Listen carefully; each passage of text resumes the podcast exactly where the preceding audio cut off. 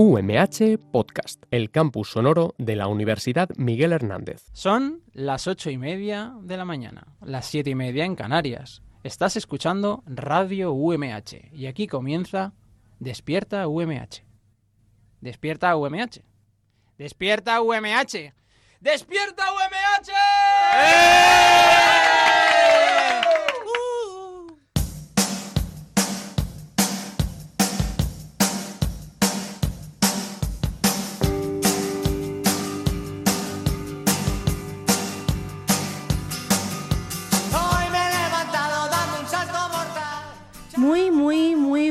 días a todos y a todas. Hoy, jueves 7, empezamos el día y estamos aquí para haceros más ameno el madrugón.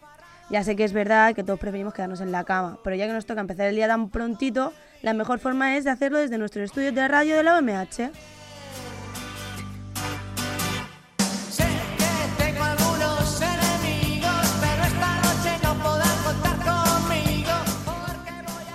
El programa de hoy viene cargado de contenido.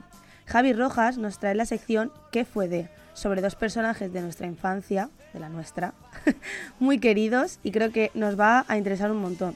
Y Andrea, como no, nos presenta unos tips maravillosos para disfrutar de una maravillosa ciudad europea. Luego nos contarás cuál es. También presento a mi compañera Paula, a nuestro soy yo. productor, esa eres tú, Hola. a nuestro productor Roberto Prada y hoy tenemos en cabina a una maravillosa técnico que se llama Natalia Hernández. Uh, Yo soy Marian Vicente y os doy la bienvenida. Aquí empieza Despierta UMH. Vamos a ver qué encontramos en nuestra agendilla de teléfonos. Recordaros un día más que nos podéis escuchar en toda- todas las mañanas de lunes a viernes en la 99.5 de la FM en Elche, Alicante y San Joan de Alacant, en el 101.3 en Orihuela y en el 105.4 en Altea. También llegamos a todo el mundo a través de internet en radio UMH y, me- y mediante aplicaciones móviles. Y para quien lo prefiera, puede escucharnos en podcast una y otra vez. of an L on her forehead. Well, the years start coming and they don't stop coming. Fed to the rules and I hit the ground running. Didn't make sense not to live for fun. Your brain gets smart, but your head gets dumb. So much Bueno, chicos, vamos a ir con la noticia de hoy. ¿Vale? Me llamó mucho la atención porque habla de un programa de Mediaset así un poco random, supervivientes. oh, Uh. super random. Vale. no lo conoce nadie. no, pero porque no es algo que vea mucha gente. Voy a haceros una pregunta. ¿Sabéis quién es Maite Zúñiga? Sí. No, pero ¿La su apellido, la verdad. ¿La conocéis? No, a mí no pero me su suena. apellido da mucho que Da- la da juego, imaginación. A ver, Da dinos, juego. dinos qué da ¿Qué? decir. ¿Qué le pasa al apellido? Dinos qué da. Boñiga. Claro, que Paula siempre pensando lo mismo. vale. Pues esta chica fue la ganadora de Supervivientes hace 10 años eh, y ha desaparecido, na- nadie, la, nadie la conoce. Pero es que además de ser la ganadora de Supervivientes, es atleta olímpica. Ha, ha dado premios deportivos maravillosos y todo quedó eclipsado por Supervivientes y ahí ya todo el mundo la olvidó. Y me parece súper raro que una atleta olímpica, por salir en Supervivientes, todo el mundo la haya olvidado. Ya, es que, suele pasar este estilo de cosas, ¿no? De decir, nos quedamos solo con la- un mero hecho así que ha pasado breve, ¿no? Y no la carrera que tenemos detrás a nuestra espalda, Eso que ha sido un Sí. gran objetivo. luego Sí. mucha gente, de hecho, le cuesta encontrar trabajo cuando acaba en el mundo de la tele después de estar en esa edición de Supervivientes o tal, o de Gran Hermano, por ejemplo, les cuesta volver a su trabajo normal porque ya la gente pues la ve de otra manera. la- lo- Claro, ya los están en tachan, casillas. Los Mm. tachan un poco de, de, pues, de- del rollo ese de reality de Mediaset que, que luego a la gente Sí, no le suele pero- gustar. Pero para haberla olvidado, quiero decir que tiene un récord vigente de España en los 800 metros lisos. Ya tuvo que ensuciarle la vida a supervivientes para que un récord así se olvide. Totalmente. Quiero decir, Pero porque al final importa más el infoentretenimiento que, que el deporte. Al final esos programas, mm, desde mi punto de opinión, un poco basura, que no sirven para nada, bueno, para entretener sí, pero uf, para poco más, valen más que, que algo como, como ganar una carrera de, de ¿qué has dicho? De, de los, de los 800 metros lisos. Un Eso. récord de España, ¿sabes? Y es También que habría que ver eh, Perdona, ta- no, perdón, también habría que ver eh, qué hizo durante su, durante su trayectoria de supervivientes, porque más de una persona se ha, se ha arruinado la carrera por haber hecho edredoning con tal persona, por haber hecho X cosas. Edredoning. El Dredoning se hace en Gran Hermano. Bueno, pero un Es un superviviente un está... poco complicado Es con la que no la arena. Es Telecinco, al final va todo englobado. Ya, claro. Además, Y se retroalimenta. está casada con Maldini. O sea, Sí, sí, ¿sabéis? sí, sí. Maldini es un periodista español Sí, sí, de, especializado Deportivo. en fútbol. O está, sea, que está ya casada con un periodista deportivo. lo que le faltaba a ella, ¿sabes? Darle más hype, ¿no? Da- darle más juego a este mundillo del salseo, por así decirlo, y ya lo que- vamos, eso ya acaba de, de matar del todo, de olvidarse todo su de toda su trayectoria deportiva. Increíble, pero también me sorprende que siendo esposa de Maldini, este no haya podido ayudarla a volver un poco a la competición y a volver a recuperar el nombre de, de quién fue. Ya bueno, tampoco puedes depender de una persona para No, hombre, no depende, volver pero- a eso, o sea, Claro, eso ya es cosa de la sociedad en sí, ¿no? Por así A ver, decirlo. chicos, que ella sigue entregada al deporte, entrena a varios deportistas, pero ya Eh. sabemos que esto de la televisión es un sí, pero no. Es decir, que cuando ganó su, su Supervivientes, o sea, tenía el cariño de todo el público, todo el mundo la adoraba, lo hizo genial, se llevó un premio de 200.000 euros, pero sabemos que el formato de Telecinco no le juega buenas pasadas a la gente. Pues yo con ese premio ya me da igual que la gente se olvide de mí. Es que ha tenido 25 títulos de campeona de España. Que también le 25. reportarán dinero. Si es que es una... Y además es responsable del área técnica en categorías cadetes y juveniles de la Federación Española de Atletismo. O sea, lo que estará es sola, pero no arruinada. No, no, si arruinada no va a estar. Pero me parece. Yo hago un llamamiento aquí para que todo el mundo eh, se interese por Maite Zúñiga, que es muy interesante y tiene muchísimas cosas que hace falta conocer. Pero ¿sabéis algo que tampoco debe caer en el olvido? Cuéntanos. Pues donar sangre. Y para ello vamos a conocer los puntos de donación de sangre de la provincia.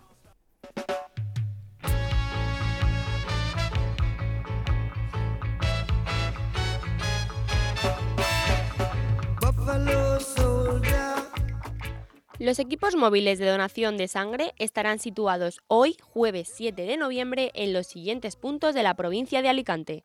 En el Hospital General de Elche, de 10 y media de la mañana a 2 de la tarde. En San Juan de Alacant, en la sala de donaciones del Centro de Transfusión, de 8 y media de la mañana a 2 de la tarde. Y en Altea, en el Centre Especialitat d'Atenció al Mayor, de 4 y media de la tarde a 8 y media de la noche. También en Alicante, en el Hospital General, de 8 y media de la mañana a 9 de la noche. Y recuerda, donar sangre es compartir vida.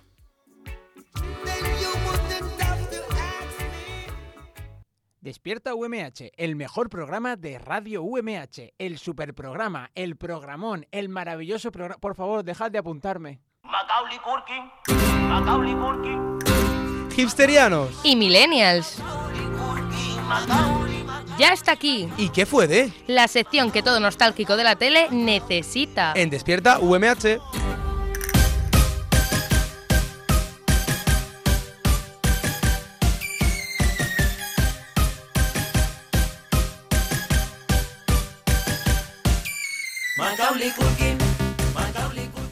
Buenos días, Javi. Hoy nos des el recuerdo a dos personajes muy importantes de nuestra infancia.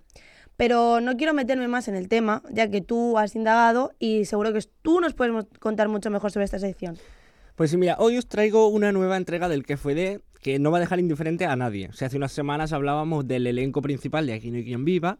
Hoy hacemos lo propio con dos de los personajes que yo creo que mm, son los más carismáticos de, de la serie Los Serrano. No sé si más o menos podéis intuir ya de quién estoy hablando.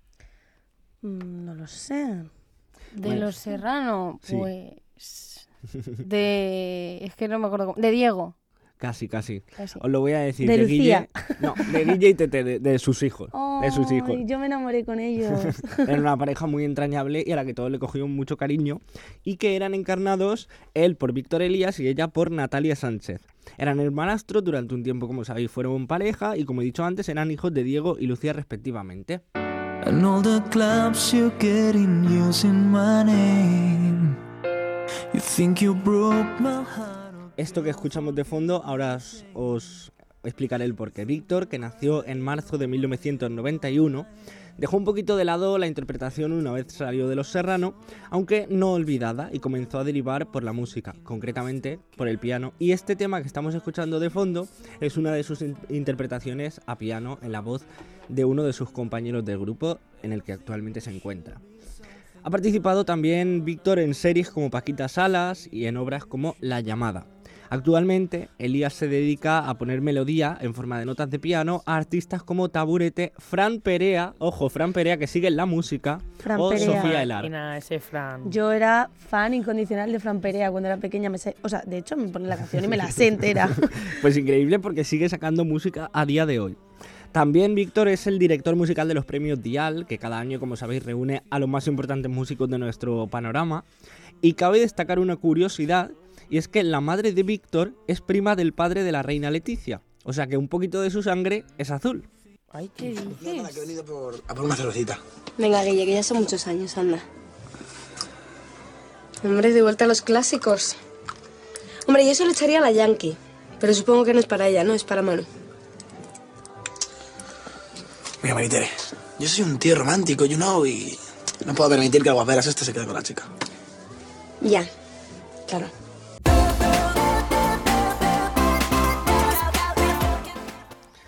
Pues sí, como, como te decía, es familia muy indirecta de la reina Leticia. O sea que no sabemos si a lo mejor han organizado alguna comida allí en el palacio. Oh, a lo mejor sí, quién sabe. Bueno, y de él pasamos a ella, María Teresa Capdevila, más conocida como Tete, que daba vida a la hija pequeña de Lucía. Ella sí que ha seguido con la interpretación y ha participado en conocidas series de nuestra televisión nacional como Amar en tiempos revueltos, Javier ya no vive solo u Hospital Valle Norte. Estudió música y sabe tocar, atención, el piano, el clarinete, el saxofón, el violín, el fagot y el corno inglés. Este último, mm, Madre un mía. instrumento por Dios. derivado Sí, sí. del oboe, que no sé vosotras, pero yo no tenía ni idea de que existía un instrumento que se llamara así, la verdad. El 8 de enero de este mismo año, Natalia dio a luz a su primera hija, Lía, que viene fruto de la relación que mantiene con el actor Marc Clotet, de Física y Química. Uh, Desde hace ¿Quién es algo...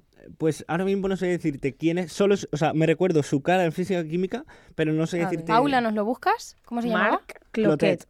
Marc Clotet. Bueno, como digo, llevan más de cinco, más de cinco años juntos, Marc y ella. ¿A quién interpretaba? Clotet era uno que aparecía en física química en las últimas temporadas, ¿no? Y hacía de profesor de educación física. Ah, cierto. Es verdad. Pues bueno, pues llevan Natalia y Marc cinco años ya de, de relación, han tenido una hija. Actualmente Natalia Sánchez se encuentra un poquito alejada del foco, del foco mediático y televisivo porque bueno, se encuentra inmersa completamente en el cuidado de su, de su pequeña y de vez en cuando sí que es cierto que sigue trabajando como imagen de campaña para algunas marcas como por ejemplo Eucerin. Y ahora os preguntaréis, no sé si os acordáis, pero eh, Víctor y Natalia durante un tiempo llegaron a ser pareja sentimental en la vida vida, real. Anda, yo eso sí que no lo sabía. Estuvieron un tiempecito, sí, sí, estuvieron un tiempecito juntos. Lo que pasa es que luego, pues por cosas de la vida, mm, decidieron cortar la relación. Pero a pesar de, de eso, tanto Víctor como Natalia mm, han sabido mantener esa amistad que les unió en la primera temporada de Los Serrano, que siempre han tenido. Y Elian le dedicó unas, unas bonitas palabras a la actriz cuando ésta dio a luz a su primera hija. Así que nada, como sabemos, como hemos visto ya, eh, ambos mantienen una carrera sólida, siguen trabajando, siguen haciendo lo que, lo que les gusta y esperemos que por muchos años más. Jolín, qué bonito. Que empie- empiecen a ser enamorados en una serie y luego en la vida real me encanta. La verdad que Igual sí. que Mario Casas y Blanca Suárez. Exacto. Empezaron en el barco, se enamoraron, lo dejaron y ahora han vuelto. O sea, ¿quién, quién fuera esa chica, por favor? Es que esta mañana he visto un lo mismo, ¿sabes? En plan, de una persona así famosa que estaba saliendo con otra, pero ahora no me acuerdo. ¿Por qué? ¡Arru! No ¡Mueve tu mente! Estoy todavía ahí, modo. Uy. Bueno, Es demasiado temprano. claro. pero nos para eso has estamos traído- aquí. Para despertar. Venga, arriba, Nos arriba. has traído muy buenos recuerdos, porque a mí los serranos me encantaban, era fan de ITT y traerlos a la mente me ha parecido maravilloso. Así que muchas gracias y hay que A ver cómo vosotras. cambian las cosas. Ya ves. Esta es una ráfaga para Despierta UMH cuando se acaban los fondos para hacer ráfagas para Despierta UMH. Despierta UMH. Estás escuchando.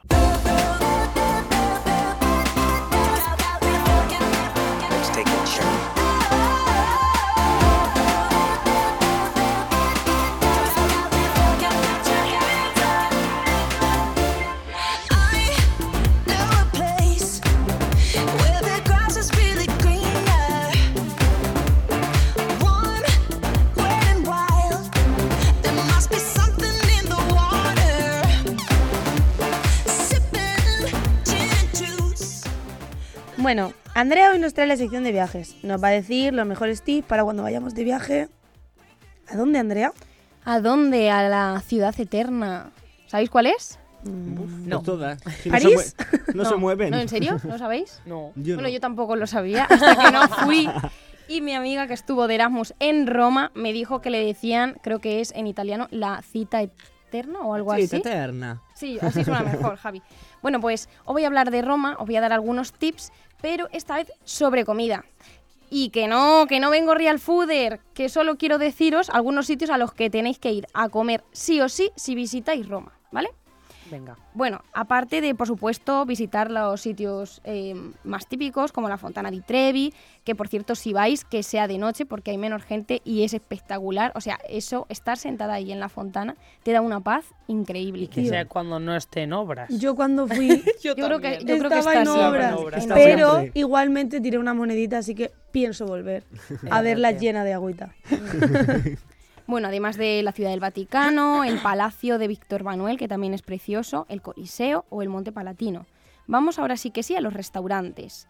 Yo me he centrado más en la zona de- del Trastevere, que es un barrio muy bonito de Italia y además en el que puedes encontrar muchos sitios con buena comida, de buena calidad y también a, a un buen precio. Porque el año pasado yo cuando yo estuve una semana y salimos todos los días a comer y a cenar y tampoco nos gastamos tanto dinero, ¿eh? ¿Qué fecha más o menos estuviste? Pues lo que sí que me acuerdo es que reservé el viaje para en el Black Friday, que eso es súper importante porque, o sea, aprovechar esas, eso, esas fechas para cogeros el viaje y creo que me fui en marzo. Sí. Además, buscarlo como, creo que el otro día Marian en, en el programa nos dio, nos dio el nombre de una web para buscar viajes, ¿no, Marian? Sky Scanner. Sky Scanner, sí. O la de Rastreator, wow, wow, Wow, wow. Punto com. No nos están pagando, ¿eh? Por esta publicidad. Pero deberían. Avisamos. Es que nunca nos pagan por la publicidad, yo estoy harta, yo quiero una comisión.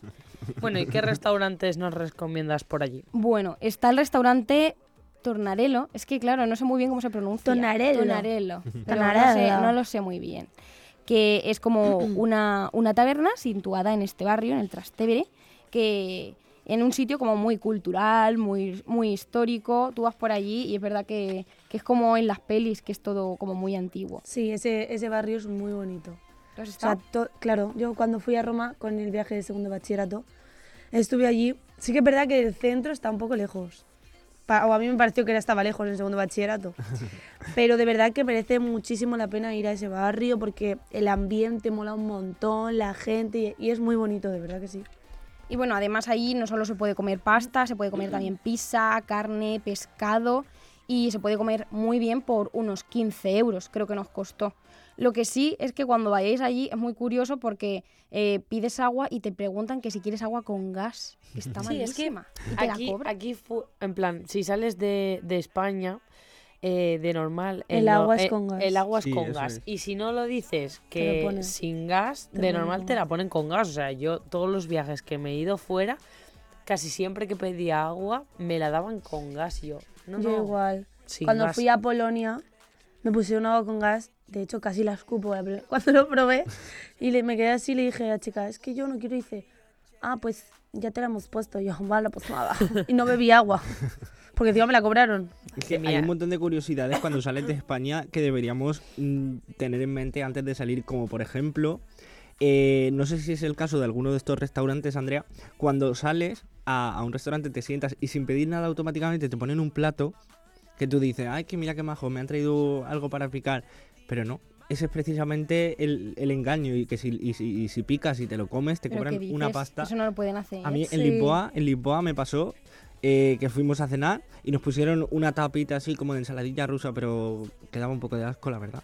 Que por cierto, ayer salió en las noticias que una pareja se fue a, a Roma a comer, se sentaron en un restaurante, pidieron un par de... Unos de refrescos. Sí, unos refrescos y unos baguettes. Perritos calientes. Ah, eso, Sí. sí. perritos calientes. Y les costó la comida 70 euros. Sí. creo Ah, fue. algo pues así, sí. baratito. Creo que era cada perrito como 20 o 30 euros, no sé, una barbaridad. La Virgen. Pero bueno, voy a seguir porque yo os traigo Ya podría llevar baratos. Casemir el perrito. Os traigo sitios baratitos porque porque hay que ser rata en esta vida. Hay que ser. No, y que cuando te vas fuera ya es un gasto el viaje ya de por sí, ¿no? El avión, el, el sitio para dormir y tal. Entonces hay que intentar siempre rascar de donde se pueda, intentar ir a museos, a Eso sitios es. así Claro. que sean gratuitos.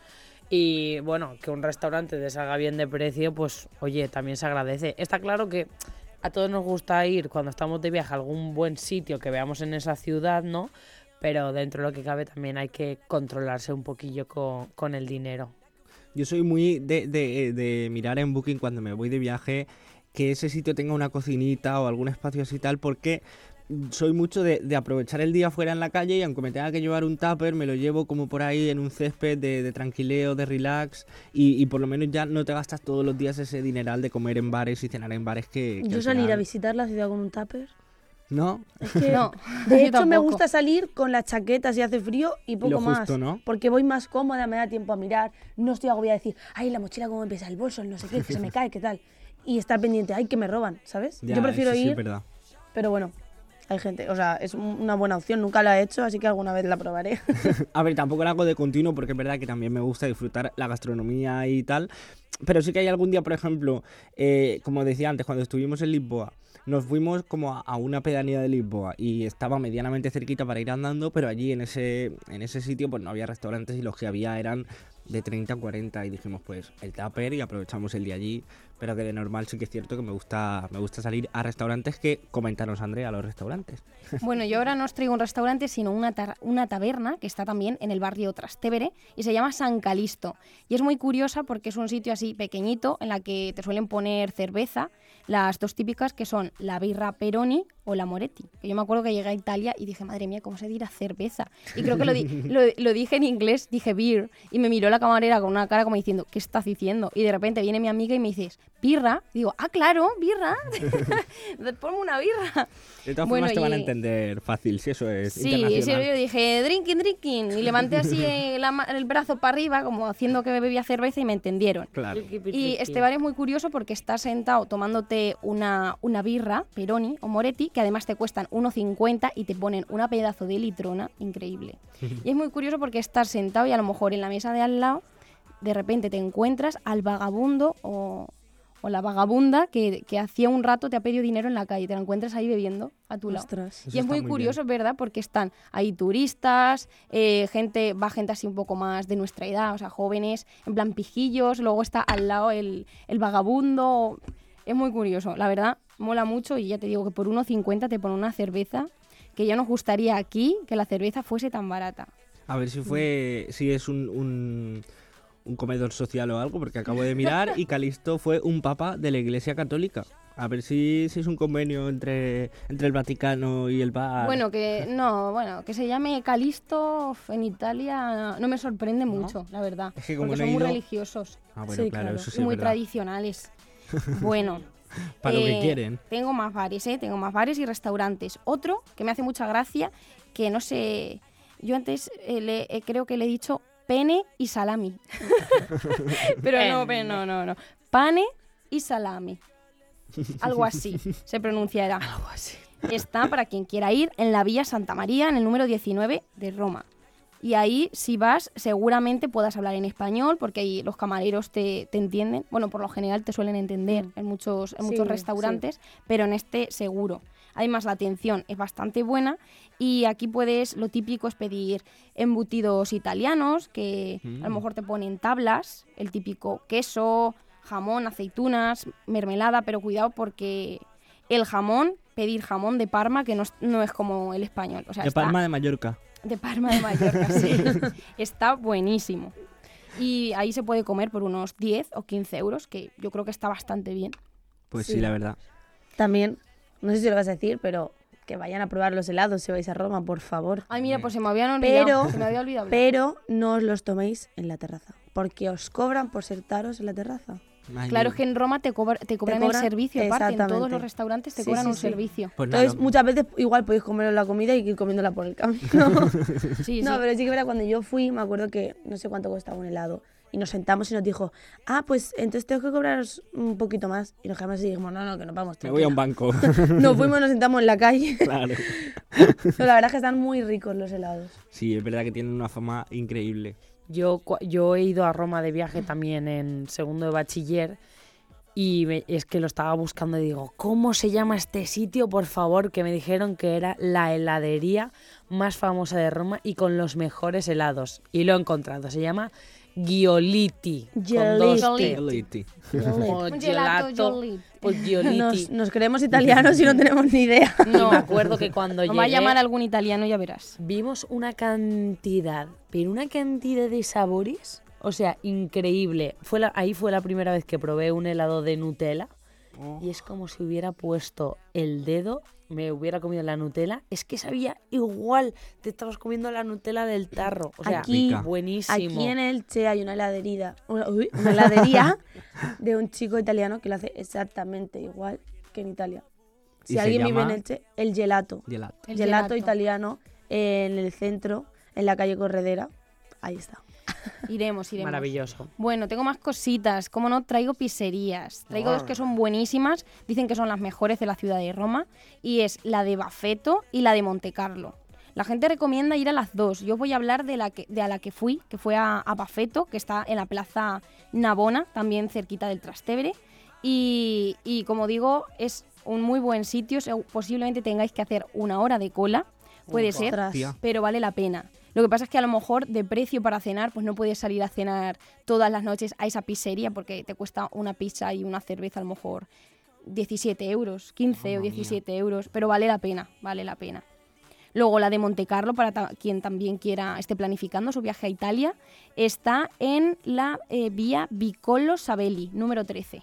Bueno, perdonadme por, por la pronunciación esta italiana que tengo, pero, pero es que no, no es lo mío.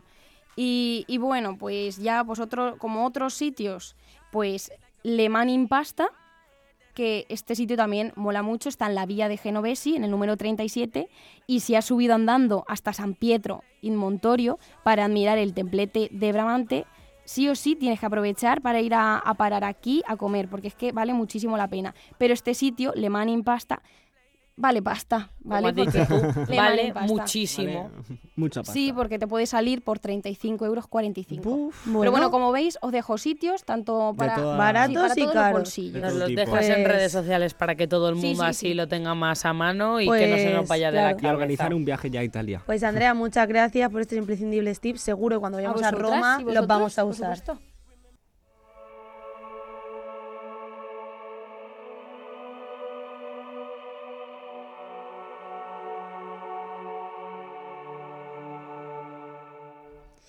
Y bueno, con esto y un bizcocho, hasta mañana a las 8.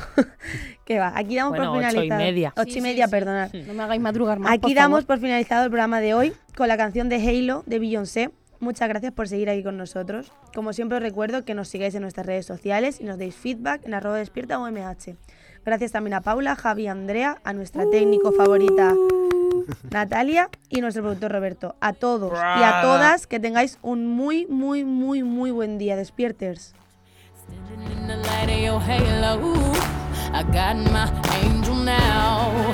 It's like I've been awakened.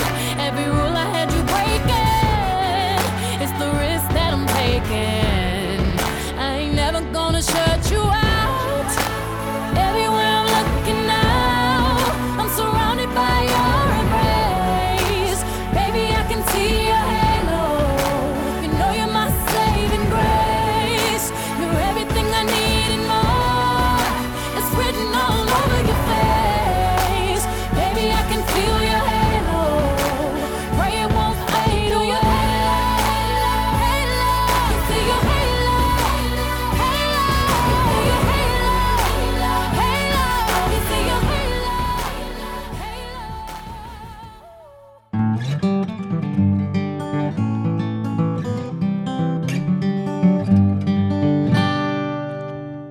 UMH Podcast, el campus sonoro de la Universidad Miguel Hernández.